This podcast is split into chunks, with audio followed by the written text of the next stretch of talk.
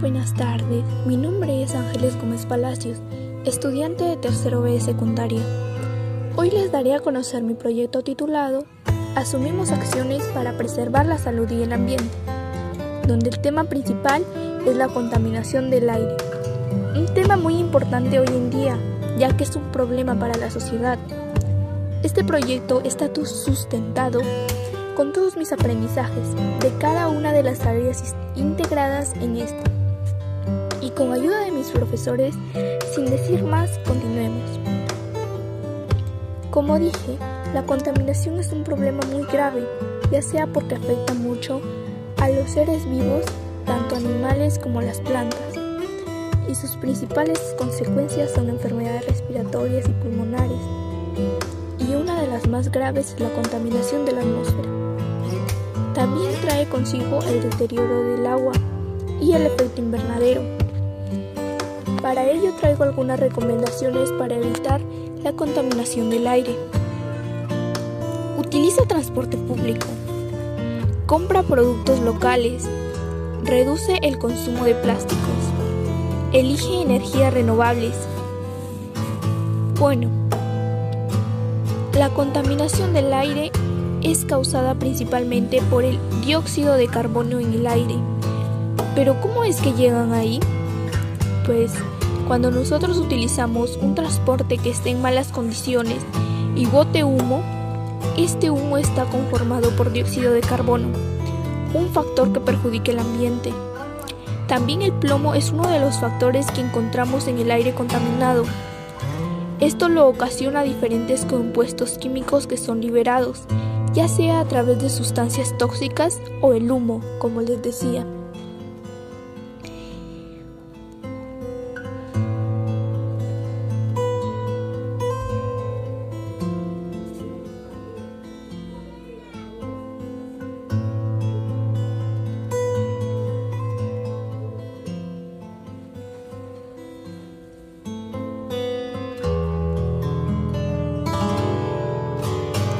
Resuelve problemas de cantidad. En el área de matemática, a cargo del profesor Javier Vega, hemos organizado en un cuadro sobre la cantidad de residuos que produce mi familia al día durante una semana. Los resultados fueron los siguientes. Lunes, 2.12 kilogramos. Martes, 1.48 kilogramos. Miércoles, 1.53 kilogramos. Jueves 2.1 kilogramos. Viernes 1.95 kilogramos. Sábado 2.57 kilogramos.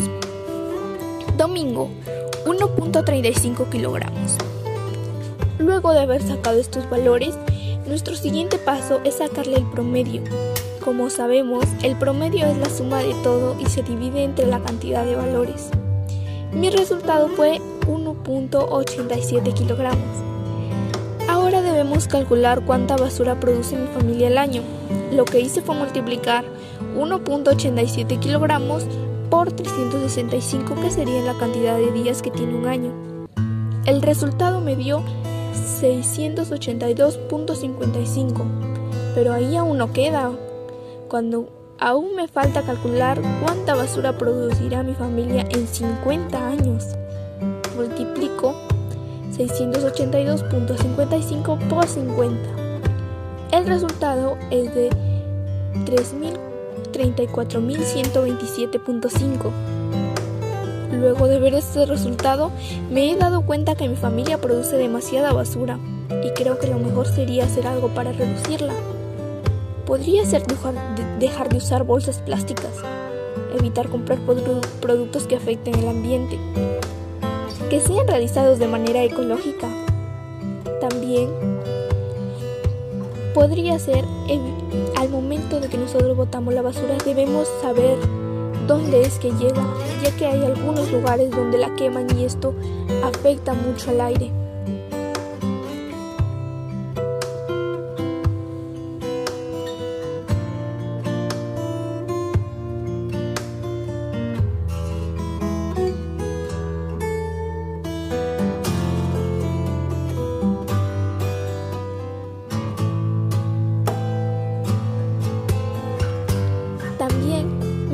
De que a través de la danza o el baile podemos expresar diferentes cosas como algún mensaje. Yo realicé una escultura que viene de un movimiento. Esta escultura ha sido realizada principalmente a través de bocetos, de movimientos como les dije. Y su finalidad es transmitir a las personas que lo vean que a través del baile o danza podemos expresar muchas cosas, ya sea por los movimientos que hacemos o por nuestras expresiones faciales. En este caso yo he, querido, yo he querido expresar o hacer tomar conciencia a las personas lo perjudicial que es la contaminación. Quiero lograrlo a través de los movimientos que expresa esta escultura de cerámica.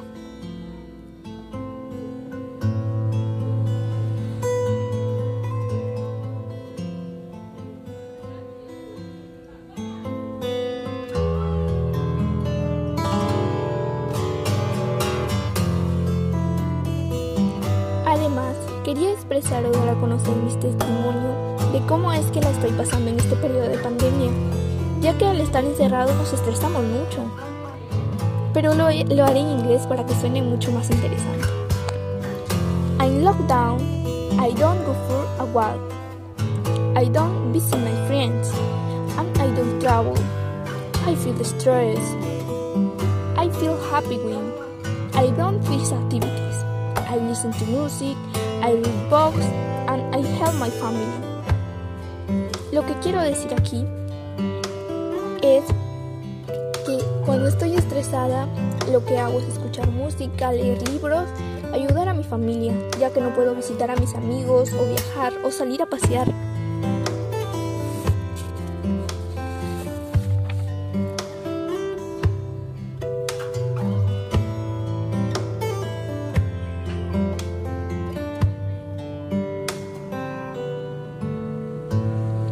Además, debemos mantenernos con buena salud física y emocional. ¿Cómo logramos esto?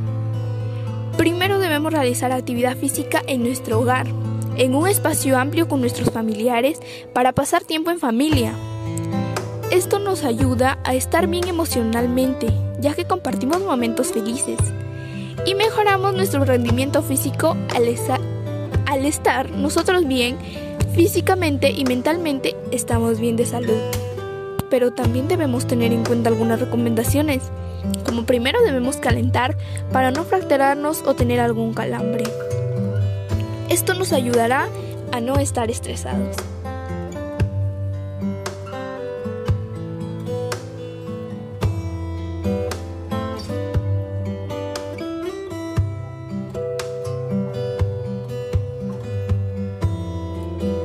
Bueno, después de dar mi opinión, te agradezco a ti oyente por haber escuchado mis aprendizajes y de esta manera me gustaría motivarte a hacer algo por este problema, ya que todos podemos hacer algo por el ambiente, ya sea aportando con algún granito de arena. Recuerda que al cuidar el ambiente estás asegurando un futuro para las próximas generaciones. También quiero hacerte reflexionar sobre lo perjudicial que es la contaminación en nuestra comunidad los principales problemas que hay en mi comunidad es la contaminación del aire y sus principales factores o causas de este problema es el humo que botan los autos en mal estado. Y también al quemar basura. Y para ello me he planteado acciones y propuestas de mejora. Plantar árboles para purificar el oxígeno contaminado. También motivacionalmente podría ser hacer charlas para que las personas tomen conciencia de lo que están haciendo y se den cuenta que están perjudicando el ambiente. Estas propuestas tienen la finalidad de hacer reflexionar a las personas del daño que sus acciones hacen.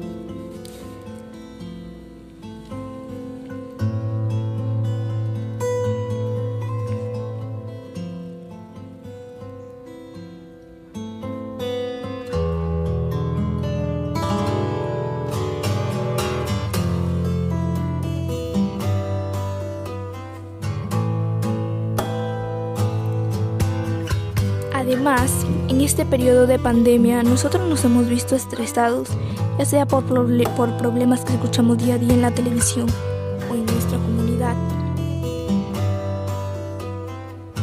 También se ve afectado nuestra autoestima. y tengo también recomendaciones para poder mejorar nuestra autoestima. Empieza a pensar en positivo. Esto consiste en dejar todas las opiniones o críticas que no te ayudan a crecer como persona. Dejar esos pensamientos atrás, ya que te perjudica y te detiene. Acéptate y perdónate. En esta parte ya debemos empezar a querernos, a amar nuestro cuerpo, nuestra apariencia y nuestra forma de expresarnos. Haz críticas constructivas acerca de ti mismo. Empezar a mejorar o cambiar algo que creas que está dañando a alguien o a ti mismo. Regálate tiempo. Empieza a despejarte o darte tiempo para ti. Empezar de nuevo, conocer nuevas personas, nuevas amistades. Ponte metas realistas. Empieza a tener metas nuevas que te ayuden a construirte como persona, ayudarte a crecer. No te compares. Evita compararte con las demás personas. Eso, eso afecta tu salud emocional. Muchas gracias.